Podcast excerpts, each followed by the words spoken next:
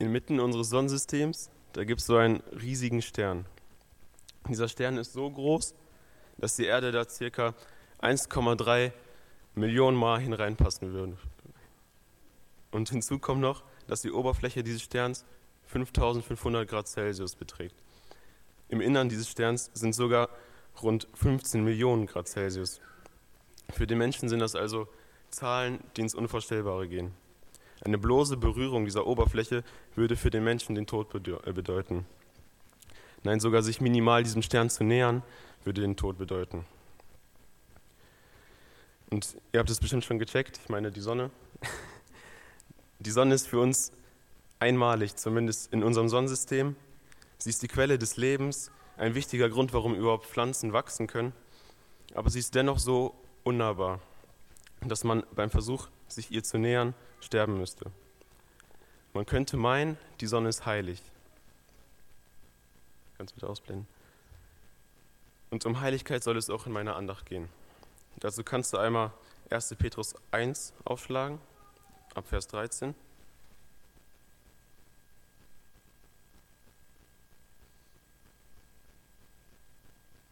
1. Petrus 1, ab Vers 13.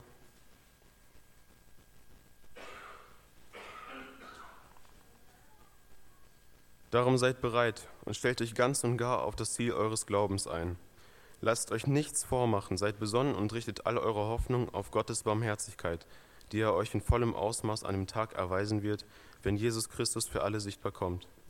Weil ihr Gottes Kinder seid, gehorcht ihm und lebt nicht mehr wie früher, als ihr euch von euren Leidenschaften beherrschen ließt und Gott noch nicht kanntet.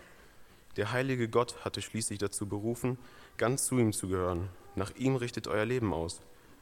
Genau das meint Gott, wenn er sagt, ihr sollt heilig sein, denn ich bin heilig. Ja, diesen Brief schreibt Petrus an alle Christen. Bevor dieser Abschnitt überhaupt anfängt, sagt er, was wir alles in Jesus haben, was für eine lebendige Hoffnung wir haben. Dass wir durch Jesu Tod reingewaschen sind und das ewige Leben erben werden.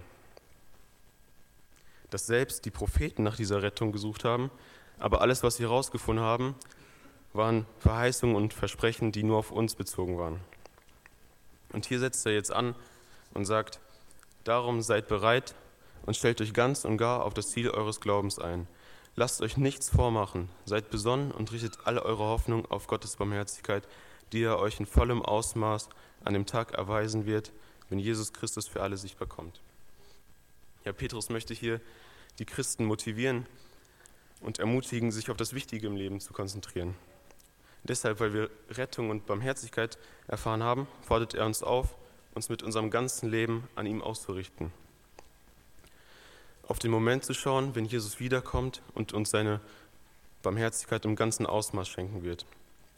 Und in den nächsten Versen geht Petrus noch tiefer in diese Aufforderung hinein und sagt ab Vers 14, weil ihr Gottes Kinder seid, gehorcht ihm und lebt nicht mehr wie früher, als ihr euch von euren Leidenschaften beherrschen ließt und Gott noch nicht kanntet. Der heilige Gott hat euch schließlich dazu berufen, ganz zu ihm zu gehören. Nach ihm richtet euer Leben aus. Genau das meint Gott, wenn er sagt, ihr sollt heilig sein, denn ich bin heilig.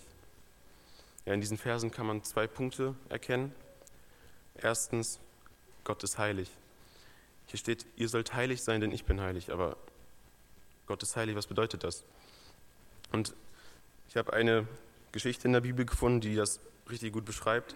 Das ist die von Mose und dem brennenden Dornbusch. Mose sieht diesen brennenden Dornbusch, der brennt, aber nicht verbrennt. Und er kommt näher und Gott sagt zu ihm, komm nicht näher, zieh deine Sandalen aus, du stehst auf heiligen Boden. Und Mose bekommt Angst und verdeckt sein Gesicht, einfach weil Gott so heilig ist. Oder eine andere Geschichte ist, wo Jesaja eine Vision vom Tempel hat. Er steht in diesem Tempel und ist mitten in der Gegenwart von Gott. Und er hat Angst vor Gottes so großer Herrlich, äh, Heiligkeit, dass er sagt, wehe mir, ich vergehe, denn ich bin ein Mann mit unreinen Lippen und wohne unter einem Volk, das unreine Lippen hat. Denn meine Augen haben den König, den Herrn der Herrscher angesehen. Also man sieht hier, dass Heiligkeit bedeutet, komplett sündlos zu sein. Gott ist komplett sündlos und komplett abgesondert von den Menschen. Er lebt in einer ganz anderen Kategorie. Gott ist also so heilig, dass wir sündigen Menschen in seiner Gegenwart, wie Jesaja sagt, vergehen müssten. Wie die Sonne ist Gott eigentlich komplett unnahbar. Und wir wären, seiner, wären wir seiner Gegenwart ausgesetzt, müssten wir sterben. Aber zum Glück gibt es noch den zweiten Punkt. Wir sind berufen, heilig zu sein, wie er heilig ist. Aufgrund unserer Sünde könnten wir eigentlich nicht in die Gemeinschaft mit Gott gehen. Eigentlich müssten wir sterben wegen unserer Sünde. Das liegt daran, dass wir so sündig sind und Gott so gut und rein ist. Wir könnten das nicht aushalten. Aber Jesus nimmt uns diese Sünde und führt eine Beziehung mit uns. Er macht uns zu Kindern Gottes und befreit uns von unserer Vergangenheit und von Blindheit. Und er will jetzt, dass wir das, was wir erlebt haben, in der Welt widerspiegeln, dass wir Gott widerspiegeln.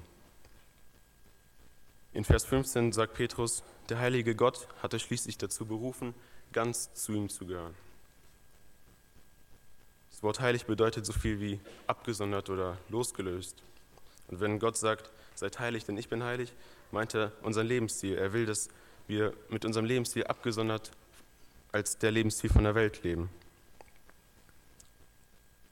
Dass wir, dass wir uns, wie in Vers 13 beschrieben, ganz auf ihn ausrichten und mit unserem ganzen Leben.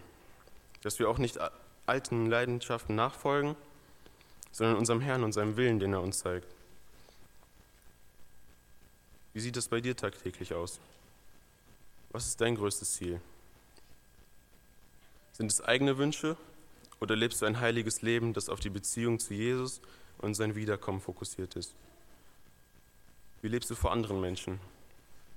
Passt du dich ihrem Verhalten ständig an oder hast du Jesus vor Augen und lebst einen abgesonderten, heiligen Lebensstil? Denk dran, dass wir in Gottes Gegenwart vergehen müssten. So wie ein Raumschiff, das der Sonne immer näher kommt und irgendwann mal sich in nichts auflösen würde, komplett verbrennen würde, so wären wir gewesen, würden wir in Gottes Gegenwart ausgesetzt werden, weil er so heilig ist. Aber durch Jesus dürfen wir uns ihm nähern und seine Kinder heißen. Und weil Gott heilig ist, will er auch, dass seine Kinder heilig leben. Wie lebst du?